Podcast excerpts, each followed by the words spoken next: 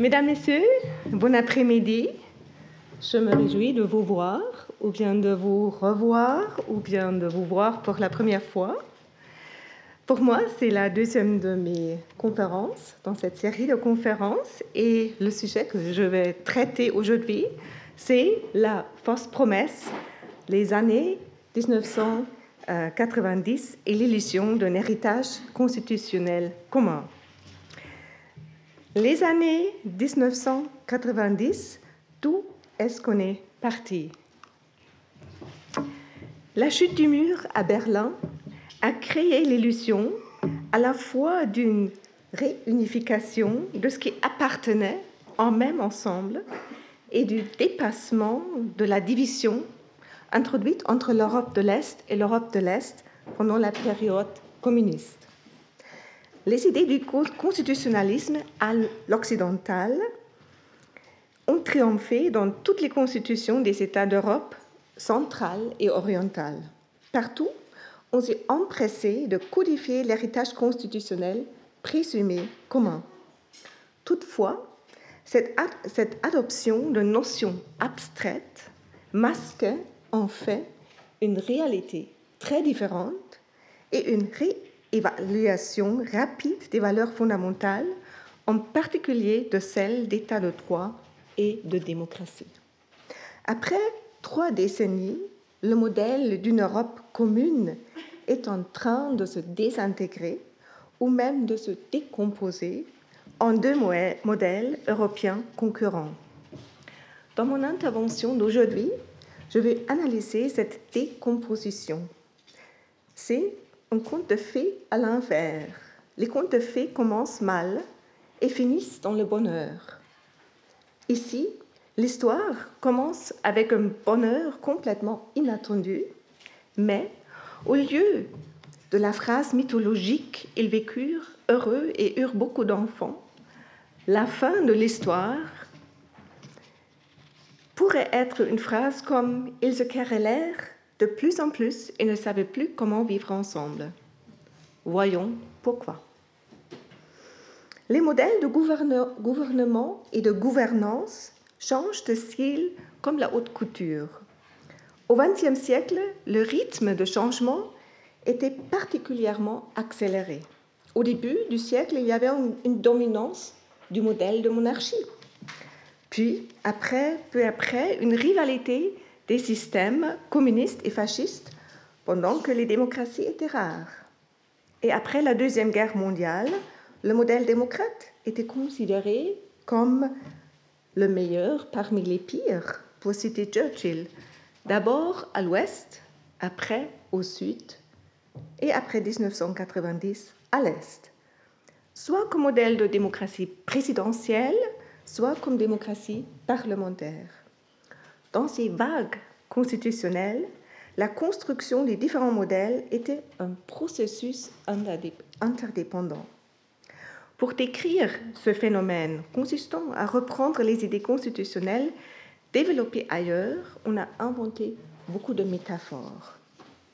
On parle du transfert d'un modèle, de la migration d'une idée, de l'implantation d'une solution juridique de l'osmose entre les systèmes différents, où on explique, comme Gunther Teutner, le processus par le modèle d'autopoésie qui met en relief le dynamisme inhérent à l'intérieur de chaque système qui transforme les idées venant de l'extérieur. La réception du modèle démocratique européen dans les pays de l'Europe de l'Est après la chute du mur n'était quand même pas seulement un simple transfert de modèle ou la migration d'idées. Il s'agissait d'une transition qui était très spécifique pour plusieurs raisons, dont j'aimerais bien résumer les trois raisons les plus importantes.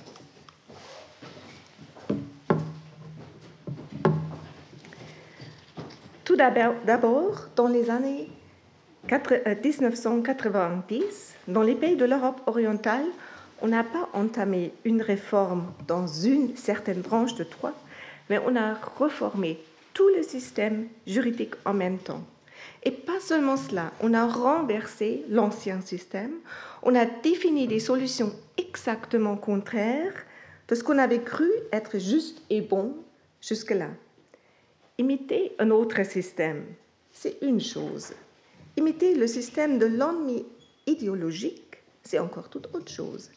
L'inversion de valeurs de base était liée à une coupure complète du passé, d'une certaine manière même avec une négation du passé. En plus, la réception du droit des autres n'était pas un processus détaché. Pour vous, pour vous en donner un exemple contraire, au Japon du 19e siècle, on s'intéressait au droit constitutionnel allemand de l'époque. La constitution de 1871 de l'Empire, une constitution sans droit de l'homme et avec un système de gouvernance qui, était plutôt, qui a plutôt inhibé que promu la démocratie. Il y avait alors un transfert d'idées, mais sans que les Allemands aient un intérêt propre à ce que leur modèle fonctionne au Japon.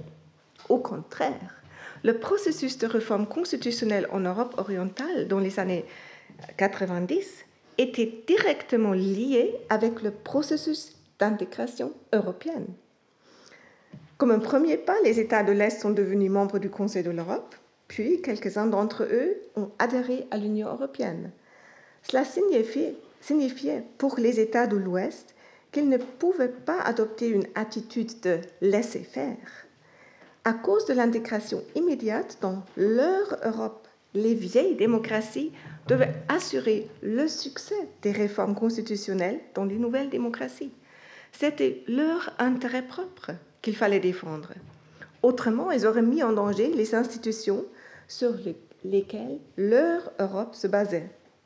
Cela s'applique surtout aux États intégrés dans l'Union européenne, mais dans une moindre mesure aussi aux États intégrés dans le Conseil de l'Europe. Et dernièrement, le rôle des acteurs impliqués dans ce processus était très conflictuel. D'une part, les uns étaient des élèves et les autres les maîtres. Et d'autre part, c'étaient des partenaires égaux, travaillant ensemble dans des institutions où chaque voix comptait de la même manière. Toutes ces incohérences s'ajoutent à ce que j'ai qualifié hier comme un dialogue complexe, dialogue complexe, où on était facilement lost in translation, qui était basé sur des prémices historiques pas toujours évidentes et dont la psychologie était fragile et hypersensible. Peut-être ça, cela vaut la peine de contraster et comparer cette situation à l'Allemagne après la Deuxième Guerre mondiale. L'Allemagne avait perdu la guerre, pas seulement du point de vue militaire, mais aussi du point de vue moral. On devait refaire le système juridique, mais on a moins copié les systèmes des autres que restauré le système qui existait avant 1933. En plus, on a établi une narrative d'apprendre des er-, erreurs faites avec une exclamation emphatique jamais plus. Ce narratif était et est, il me semble, très fort et influent dans le processus de la transition. Mais ce n'est pas toujours sûr qu'on peut apprendre de ses propres erreurs. C'est encore beaucoup plus douteux si on peut apprendre des erreurs des autres. Je vais y revenir. Il me semble que c'est un problème majeur dans la période de la transition. Regardons alors de plus près le processus d'inspiration et d'intégration dans les années 1990. Au début de la période des réformes en Russie, l'idée n'était pas du tout de se rapprocher de l'Occident. Au contraire, on était à la recherche de la perfection du système communiste, d'un retour à la tradition de ce système. Le slogan était Usavachinstravanya, un slogan aussi répandu, mais moins connu à l'Ouest, comme les slogans Perestroika et Glasnost, qui étaient développés après. Gorbatchev s'inspirait de l'approche originale de Lénine qu'il voyait déformée. D'après lui, on avait mal compris la vraie doctrine de Lénine et En plus, on ne l'avait pas appliqué correctement. Mais plus on admettait la critique contre les dysfonctionnements individuels du système soviétique communiste, plus la critique se dirigeait contre le système en tant que tel. En même temps, la nouvelle transparence exigée par le mot-clé glasnost signifie également se comparer à l'Occident. Et là-bas, tout semble être mieux. C'est ainsi que l'on a commencé de s'ouvrir à ce que venait des autres, de l'Europe de l'Ouest, mais toujours encore sans renoncer à ce qui était sa propre tradition. Ainsi, par exemple, on parlait d'un état de droit socialiste. Mais puisqu'on ne pouvait pas expliquer ce que c'était cet élément socialiste et comment il pourrait, enrichir l'idée de l'état de droit, on commençait à s'en distancer, à le mentionner de moins en moins pour l'oublier à un certain point. L'état de droit socialiste était devenu l'état de droit. C'était l'étape qu'on avait atteint en 1988, trois ans après la nomination de Gorbatchev à la tête du parti et trois ans avant l'effondrement de l'Union soviétique. Pour les États de l'Europe centrale, la situation était différente. Les réformes avaient commencé avant, mais d'une façon lente et prudente, à cause des expériences avec l'état de guerre introduit en Pologne après le mouvement de la Solidarność. Mais on avait déjà une, un cours constitutionnel en Pologne en 1986 et en Hongrie en 1989. En Europe centrale, au début des années 1990, le processus constitutionnel était perçu comme l'élément de base pour effectuer le retour en Europe, dont on avait été coupé contre sa propre volonté après la Deuxième Guerre mondiale. Pour la Russie et les autres États successeurs de l'Union soviétique, au contraire, ce n'est pas exact de parler d'un retour. Les États successeurs vraiment à l'Est, comme l'Azerbaïdjan, l'Arménie, la Géorgie, n'avait aucune racine commune et ne connaissait l'héritage culturel juridique de l'Europe que de loin. La Russie elle-même était pendant toute son histoire écartelée de son positionnement entre le monde de l'Europe et de l'Asie. La question de son appartenance était et est la question centrale de l'identité culturelle russe. J'en ai parlé hier. Pour un retour constitutionnel, à part de la courte période constitutionnelle entre 1906 et 1917, il n'y a pas assez d'éléments en commun. En Europe centrale, au contraire, on pouvait revitaliser beaucoup des traditions communes, à commencer par la euh, constitution polonaise de 1789 jusqu'à la création d'une jurisprudence constitutionnelle en Tchécoslavie en 1920. J'en ai parlé hier. En tout cas, après la chute du mur, on avait beaucoup de raisons politiques, économiques et aussi émotionnelles pour découvrir le commun. Et à l'Est, on considérait l'Ouest comme symbole pour une vie en liberté, pour une vie sans soucis matériels, pour une vie autodéterminée où tout est bien réglé. C'est pourquoi on était prêt à adopter des constitutions similaires à celles de l'Ouest. On voulait s'inspirer de celles qui étaient les plus modernes et les meilleures, qu'elles conviennent ou non. Le copier-coller était alors très en vogue en transcrivant le meilleur sans tenir compte de sa propre tradition et de son histoire, mais aussi de la faisabilité et de la communicabilité des dispositions juridiques on s'exposait le moins possible à la critique d'être rétrograde et on se rapprochait le plus rapidement possible de l'objectif d'un retour dans le cercle des pays civilisés. C'était vraiment l'expression qu'on a utilisée comme un standard. L'Europe de l'Ouest est un bon, bon vendeur des idées constitutionnelles dont elle réclamait l'universalité. Elle est promulguée comme sans alternative. L'Europe de l'Est y croyait. Elle était un bon client. Ainsi, on a reçu des armées de conseillers qui ont fait des propositions indiquant comment tout changer. Le zèle de ces missionnaires était quand même loin d'être uniquement altruiste. Même s'ils voulaient vraiment aider, ils avaient leur propre but. Celui qui donne des conseils a de l'influence. Celui qui vend avec succès ses idées juridiques s'ouvre les marchés.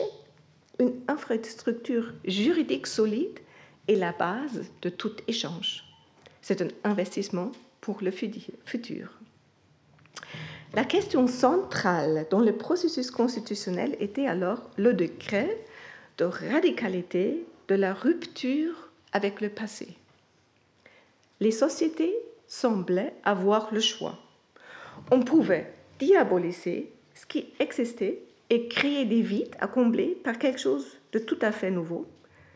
C'était l'approche la plus radicale. Mais on pouvait aussi essayer de trouver des compromis pour éviter une rupture totale, on pouvait préserver ce qui existait et l'utiliser comme base pour une nouvelle construction. Les exemples russes et hongrois montrent les approches différentes. D'abord, voilà l'exemple russe. En Russie, on essayait de réformer la constitution de 1978.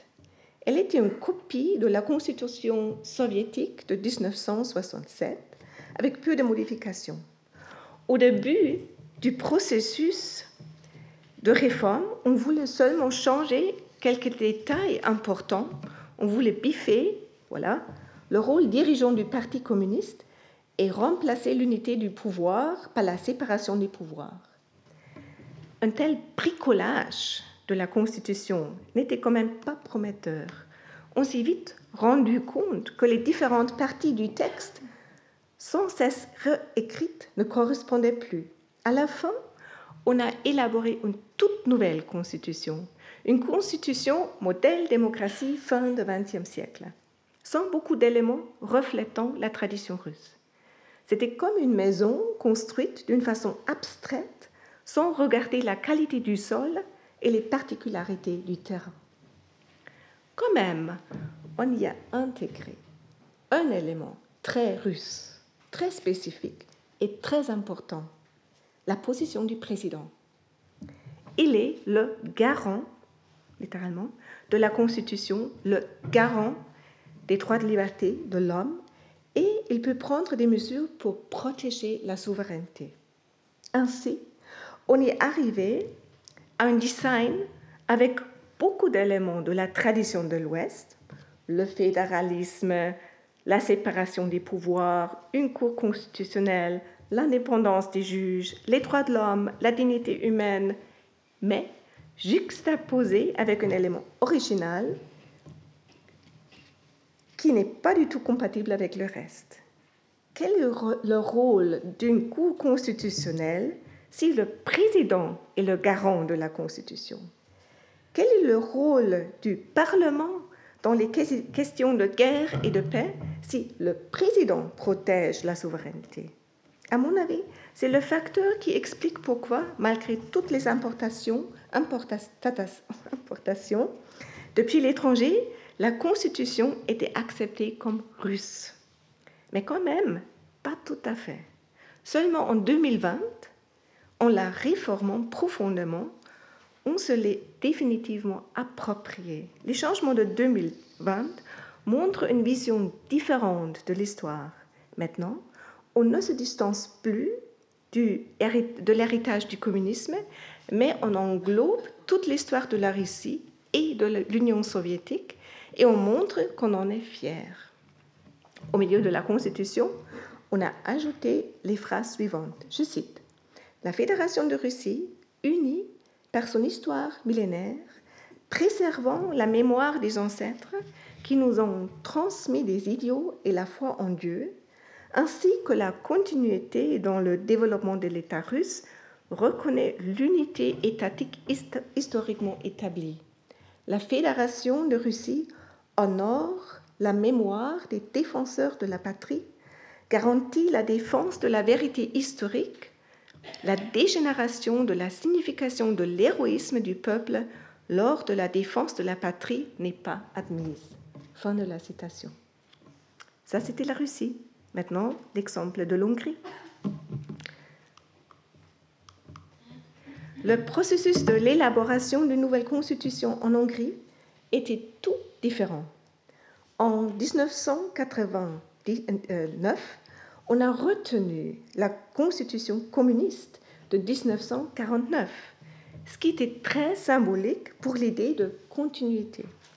Toutefois, comme la constitution russe, la constitution hongroise était remplie d'idées de l'Est, de l'Ouest. Mais contrairement à la Russie, plus tard, on a remplacé cette constitution par une toute nouvelle constitution dont la deuxième phrase revient à l'année 1000. Je cite, Nous sommes fiers que notre roi, Saint Étienne, il y a mille ans, ait bâti l'État hongrois sur des fondations solides et ait fait de notre patrie une partie de l'Europe chrétienne. Fin de la citation.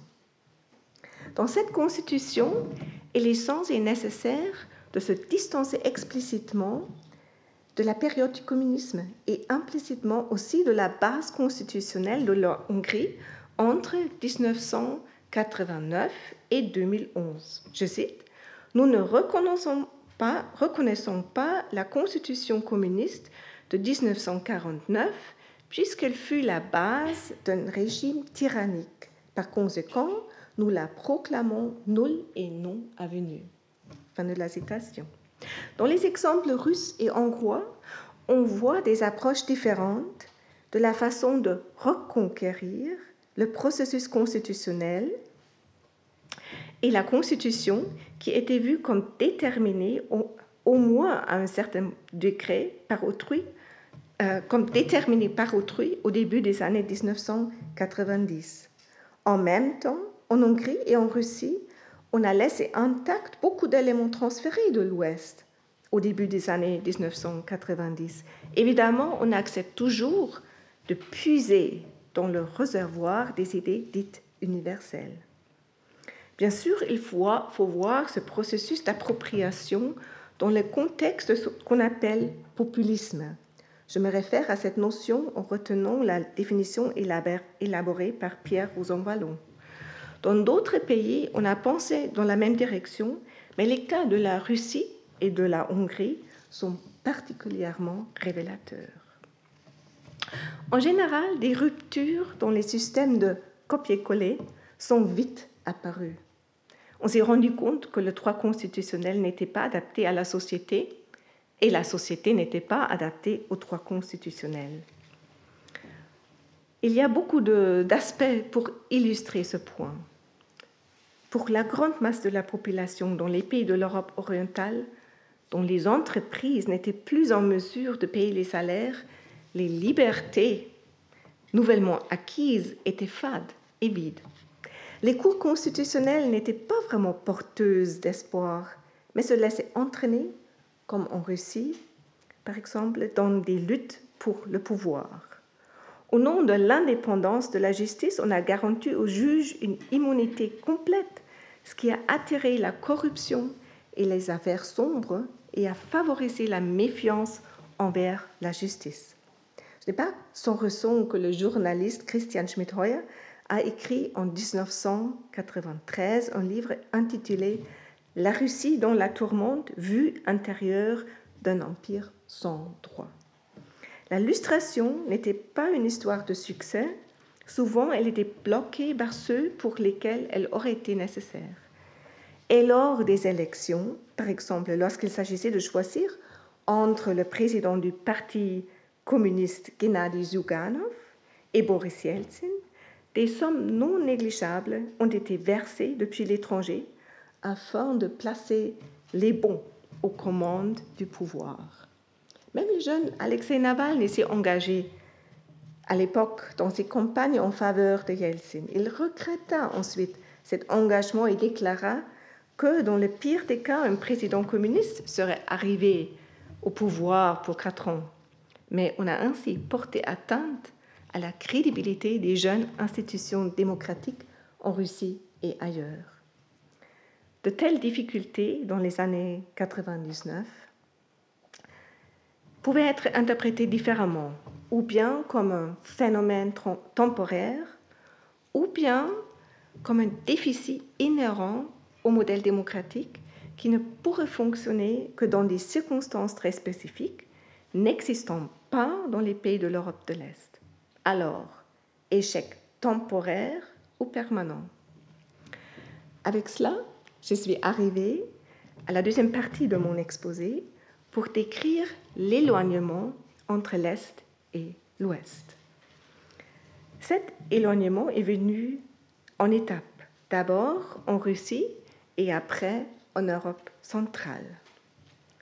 Avec une, euh, après une certaine lune de miel, durant laquelle le président russe Yeltsin a même parlé d'une adhésion de la Russie à l'Union européenne, on a commencé à douter des bonnes intentions de l'Occident. C'était au plus tard au tournant du millénaire.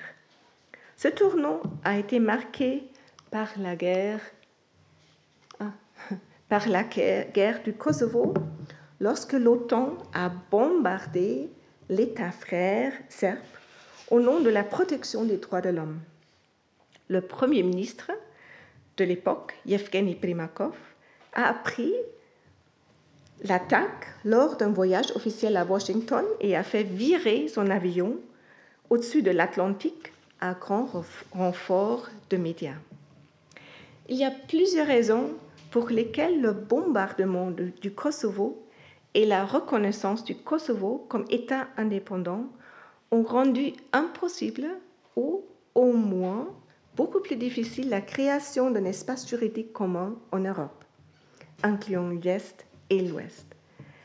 Les deux questions sous-jacentes, la compatibilité de l'intervention humanitaire avec le droit international et les préconditions pour la reconnaissance de l'indépendance d'un territoire séparatiste sont parmi les plus controverses dans le droit international d'aujourd'hui.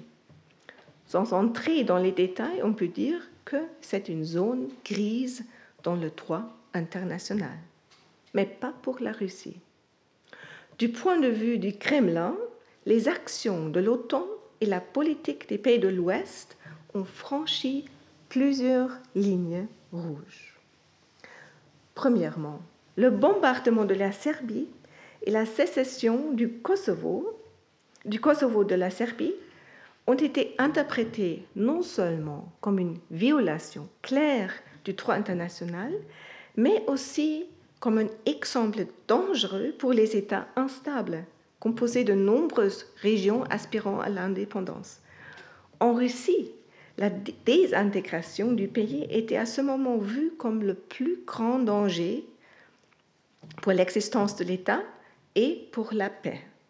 Avec l'effondrement de l'Union soviétique, on avait réalisé à quelle vitesse et avec quel dynamisme un tel processus peut se dérouler.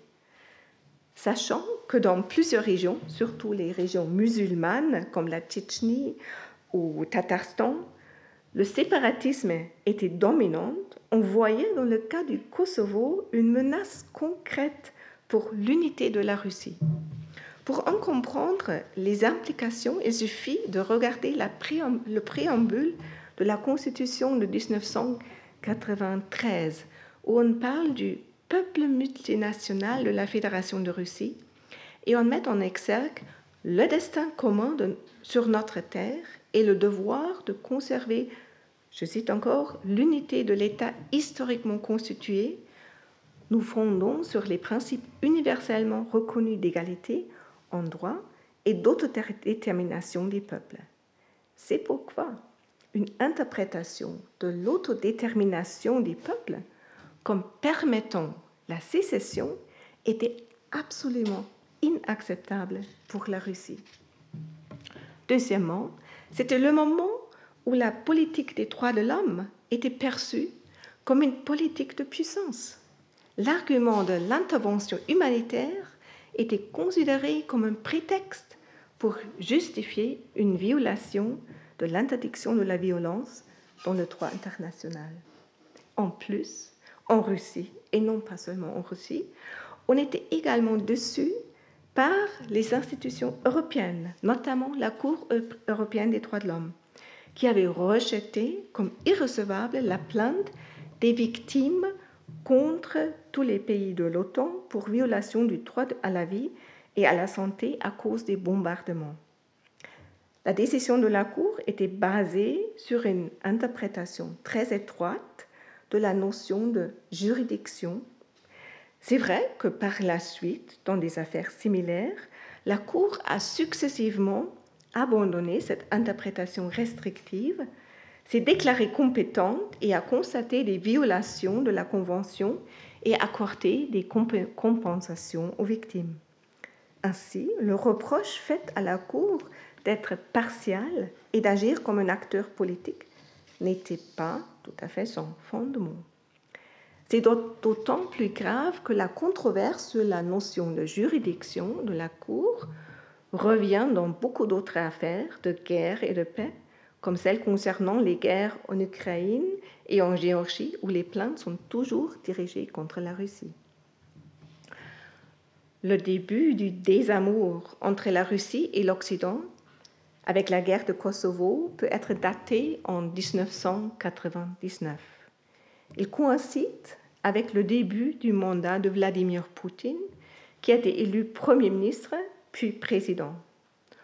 En revanche, dans les pays d'Europe centrale et orientale qui souhaitaient adhérer à l'Union européenne, eux, ils sont restés dans un premier temps imperturbablement sur la voie de l'Ouest l'objectif de l'adhésion à l'Union européenne dominait leur agenda politique.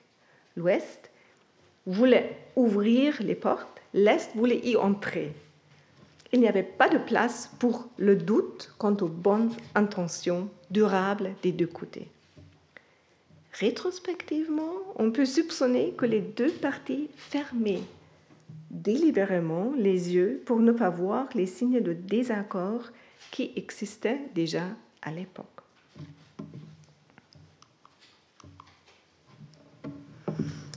L'éloignement entre l'Est et l'Ouest au sein de l'Union européenne n'a commencé à devenir visible que quelques années après l'adhésion et a été un processus insidieux plutôt qu'une rupture. Cette dérive s'est accompagnée de l'émergence d'une nouvelle génération d'hommes politiques sur deux qui ne mâchaient pas leurs mots lorsqu'il s'agissait des valeurs européennes et des fondements juridiques. Les jumeaux Kaczynski et Viktor Orban en particulier n'ont pas caché qu'ils avaient une vision fondamentalement différente de l'État et de la société et qu'ils n'étaient pas prêts à faire des compromis. Ils tirent leur crédit politique de leur opposition franche au système communiste. Leur argumentation était dirigée contre la continuité apparente de la domination des élites communistes dans les sociétés de transition. Ils déploraient l'occasion manquée d'un vrai nouveau départ après la fin du communisme. En Hongrie, ce message a été mis, même inséré dans la nouvelle constitution en 2011. Je cite, Nous croyons qu'un renouveau intellectuel et moral est absolument nécessaire après les décennies du XXe siècle qui ont conduit à la décadence morale. Texte de la Constitution. Il est important de noter qu'on y inclut la dernière décennie du XXe siècle, c'est-à-dire déjà la période des réformes. Et en Hongrie et en Pologne, on voyait l'interprétation des droits de l'homme co-responsable des développements négatifs dans la société. Le reproche fondamental était qu'on protégeait les fausses personnes, c'est-à-dire ceux qui étaient du côté de l'oppresseur et ne méritaient pas de protection. En Pologne, la critique était dirigée surtout contre les jugements de la Cour constitutionnelle concernant la lustration. La Cour avait déclaré nulle plusieurs tentatives d'adopter une loi de lustration à cause des violations potentielles des droits de l'homme. C'était vu comme une trahison de l'idéal de demander des comptes aux responsables pour l'oppression de la société civile pendant la période communiste. En Hongrie, il y avait une controverse semblable concernant la prescription des crimes commis pendant la période communiste. Dans les années 1990, la Cour constitutionnelle hongroise jugeait que la persécution de ces crimes était interdite parce qu'elle ne serait pas compatible avec la Constitution. Cette solution n'était quand même pas clairement énoncée dans la Constitution. C'était une interprétation justifiable, mais pas sans alternative. En République tchèque, par exemple, la Cour constitutionnelle avait décidé exactement le contraire. Dans la nouvelle constitution hongroise de 2011, on considérait cette question si importante qu'on a inséré la réponse dans le préambule. Je cite, Nous déclarons qu'aucune prescription ne s'applique aux crimes contre l'humanité commis contre la nation hongroise et ses citoyens sous les dictatures nationales socialistes et communistes.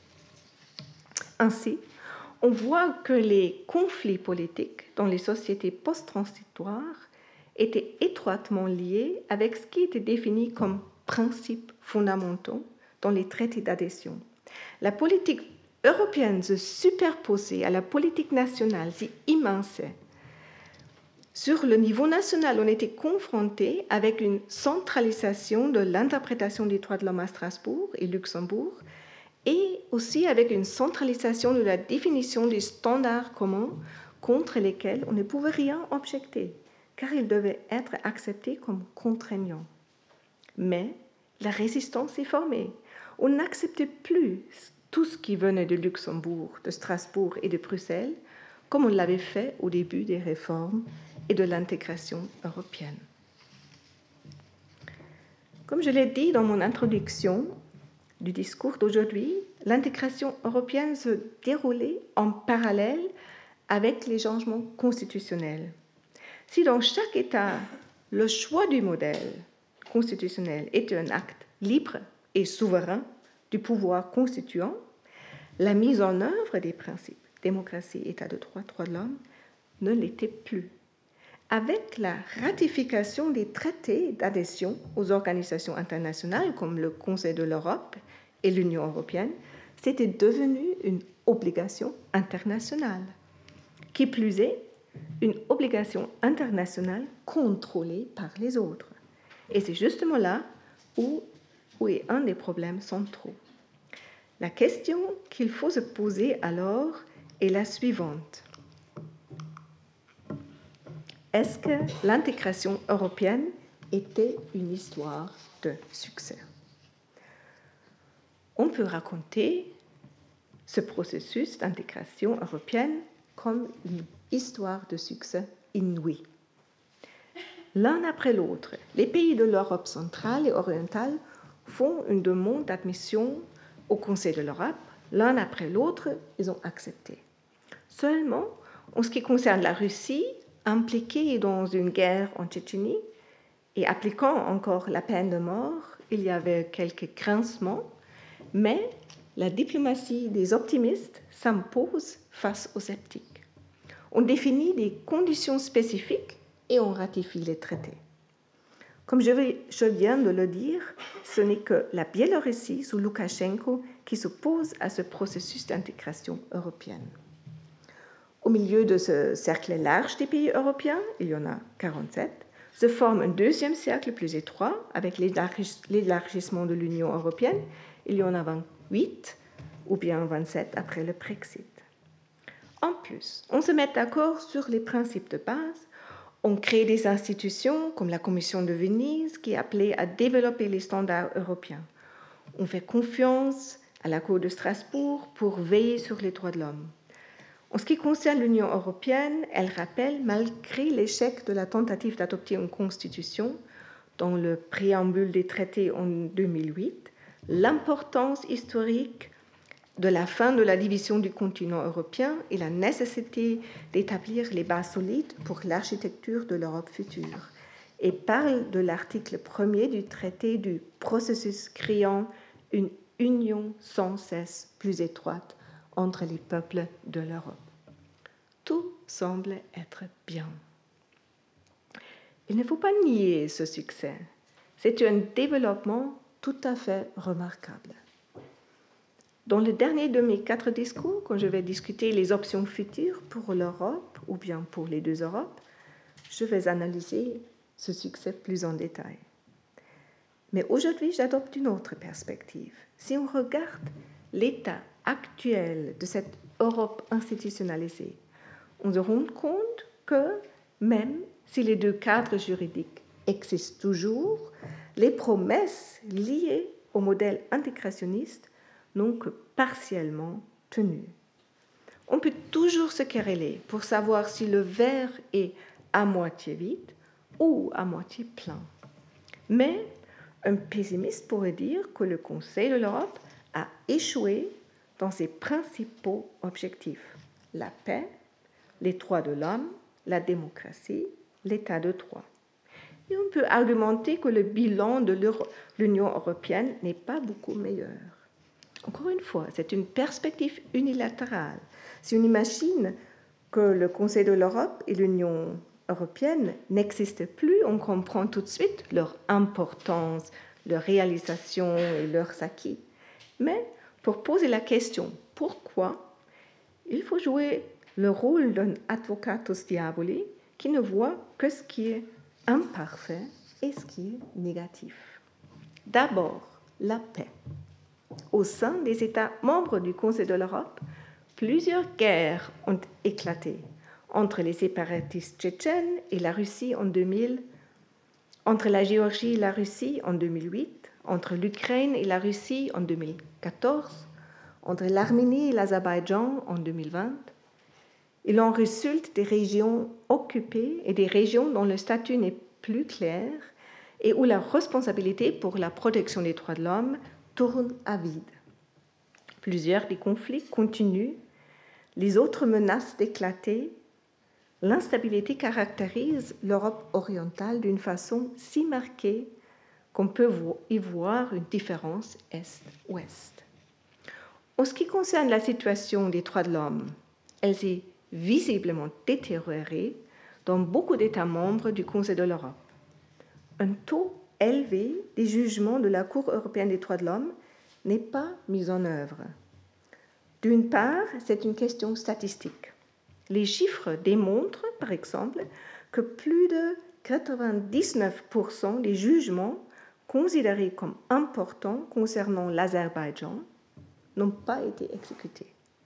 En ce qui concerne la Russie, l'Ukraine, la Roumanie, la Hongrie, la Moldavie, l'Azerbaïdjan et beaucoup d'autres, les jugements non exécutés sont qualifiés de, avec une surveillance soutenue, c'est-à-dire qu'on considère la non-exécution comme grave.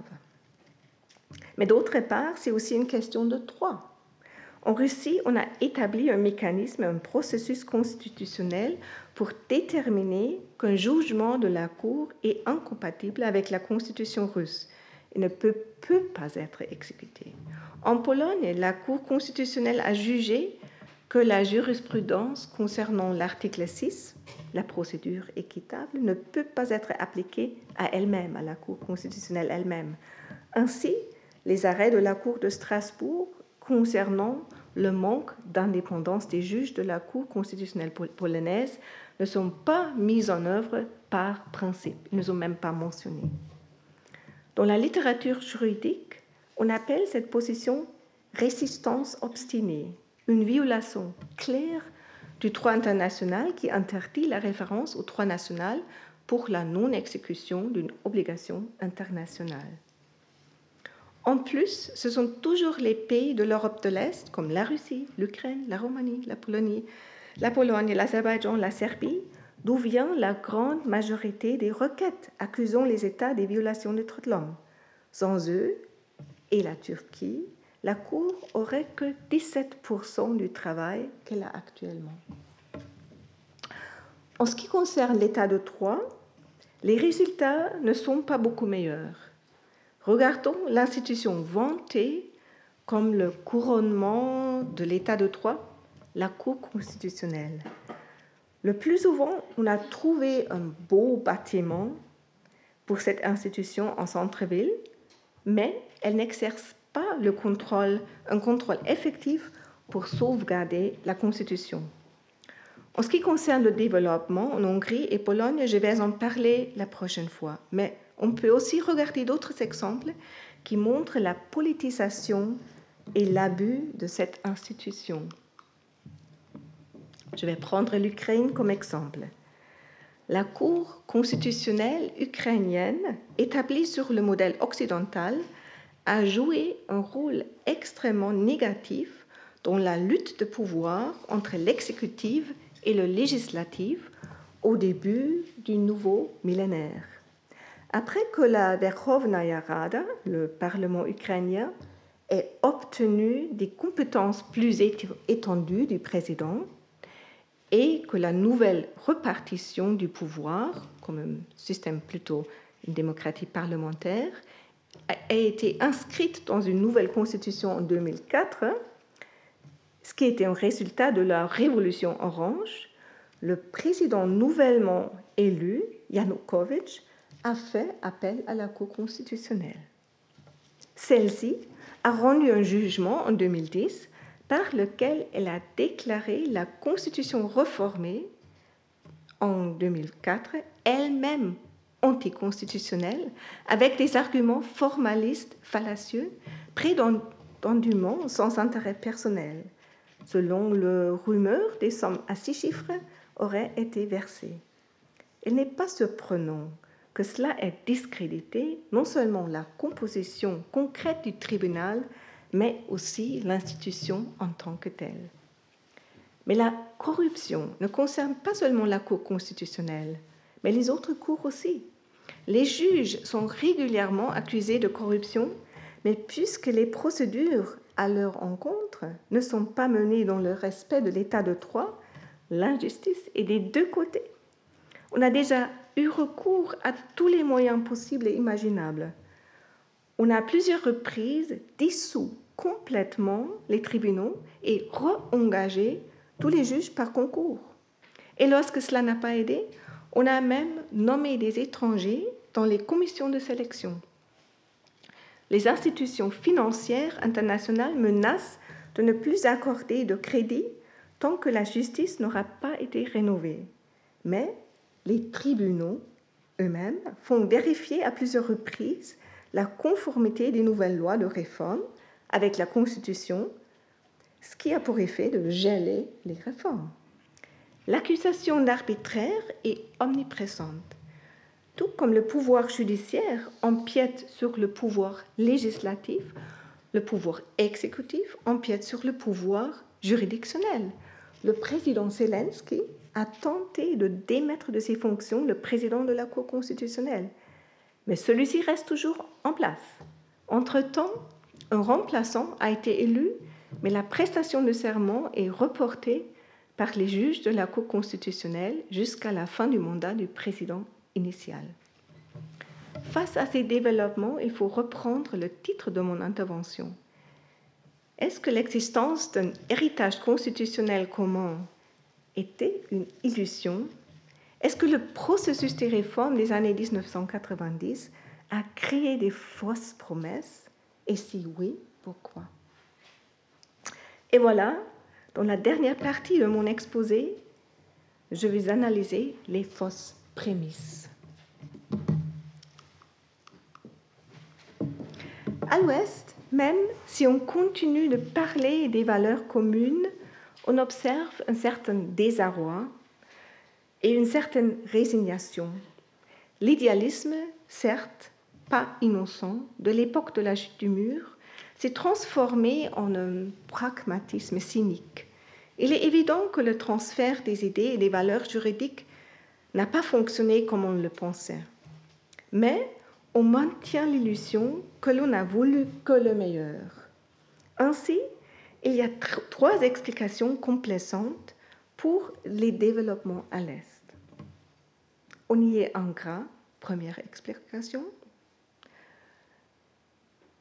Prédestiné à l'autocratie, deuxième explication. Ou incorrigiblement corrompu, troisième explication.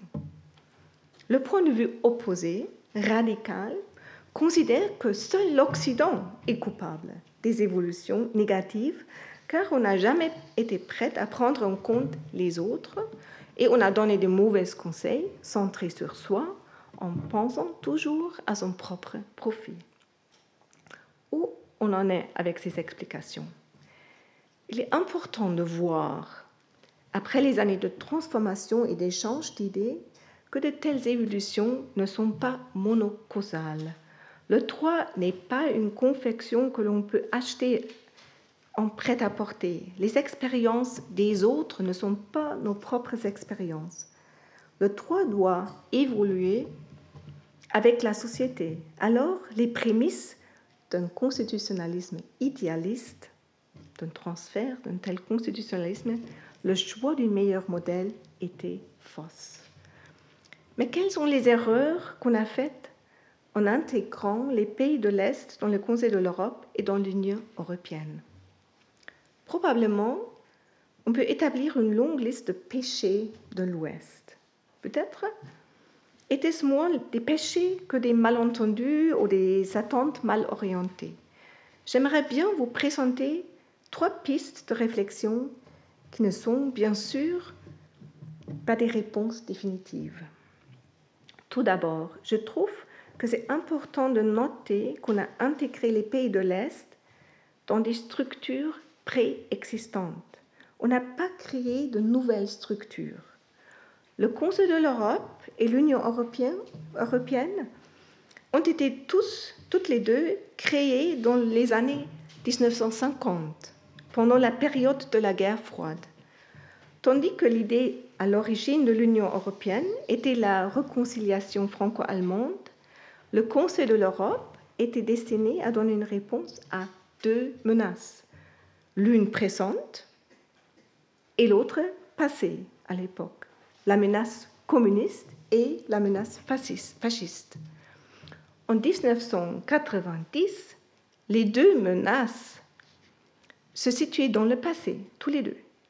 Mais la vision qu'on en avait était totalement différente à l'Est et à l'Ouest. Pour l'Ouest, la menace communiste, c'était les autres. Pour l'Est, c'était eux-mêmes. Peut-être une réflexion sur les perspectives différentes aurait été utile. De plus en plus, on s'est rendu compte que le passé n'était pas passé.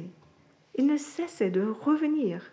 L'amertume et la divergence des vues en ce qui concerne le passé communiste se sont montrées lors de la discussion des affaires dites historiques devant la Cour des droits de l'homme. Par exemple, le rôle des partisans rouges soviétiques dans l'affaire Kononov contre la Lettonie, la responsabilité pour les meurtres des officiers polonais à Katyn dans l'affaire Janowicz contre la Russie, ou bien la lutte contre les partisans baltes dans l'affaire Vasiliauskas contre la Lituanie. Je vais y revenir la semaine prochaine. Au Conseil de l'Europe, il me semble que les discours sur les réponses au communisme et au fascisme étaient peut-être paradoxalement dominés par l'approche allemande. Le système constitutionnel allemand était bâti sur les débris d'un monde détruit par le national-socialisme. Toutes les nouvelles règles créées s'expliquaient comme réponse aux erreurs du passé. La création d'une Cour constitutionnelle très forte, la définition de la dignité humaine comme valeur de base de la Constitution, l'idée d'une démocratie défensive, wehrhafte démocratie, l'élaboration du principe de la proportionnalité pour statuer sur les conflits entre l'individu et la société, la restriction de la liberté d'expression pour justifier l'interdiction du déni de l'Holocauste.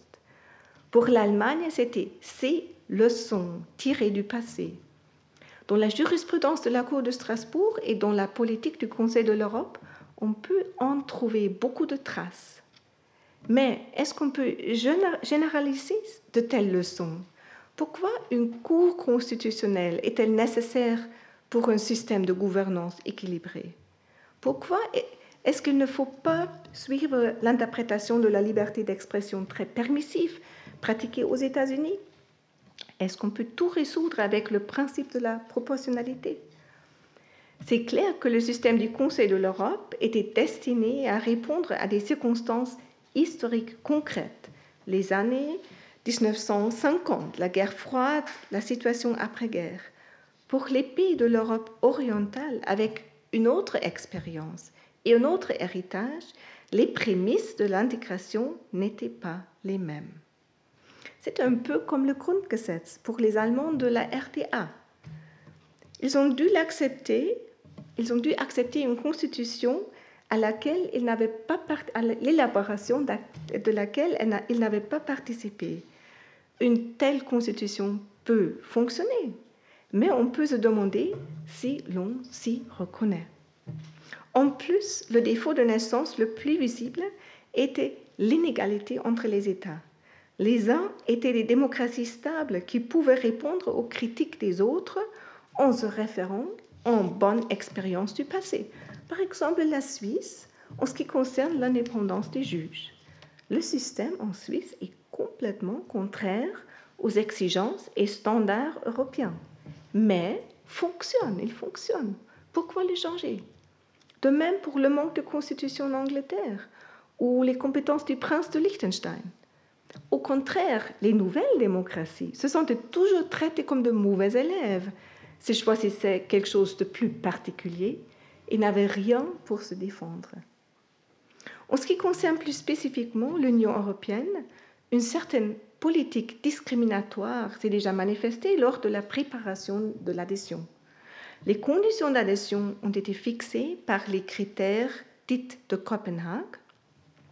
On exigeait non seulement une économie de marché stable, mais aussi une stabilité des institutions garantissant la démocratie, la primauté du droit, les droits de l'homme, le respect des minorités et leur protection. Cela a été exigé et vérifié chez les nouveaux, mais pas chez les anciens.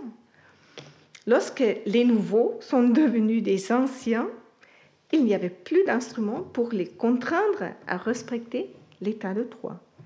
L'idée selon laquelle, une fois état de droit, toujours l'état de droit, s'est avérée être une illusion. Et en ce qui concerne la Roumanie et la Bulgarie, admis en 2007, on a changé d'approche et développé un mécanisme d'observation permanente. Là, l'inégalité est encore plus évidente, d'ailleurs, sans que le système fonctionne d'une façon effective. En ce moment, on est très sensible à de telles inégalités. Pour le nouveau régime de conditionnalité pour la protection du budget de l'Union en cas de violation des principes de l'état de droit, on a bien essayé de le construire d'une façon applicable à tous. Néanmoins, c'est un secret connu de tous que le nouveau concept est dirigé contre les États où les problèmes avec la prééminence du droit sont toujours sur l'agenda de la Commission.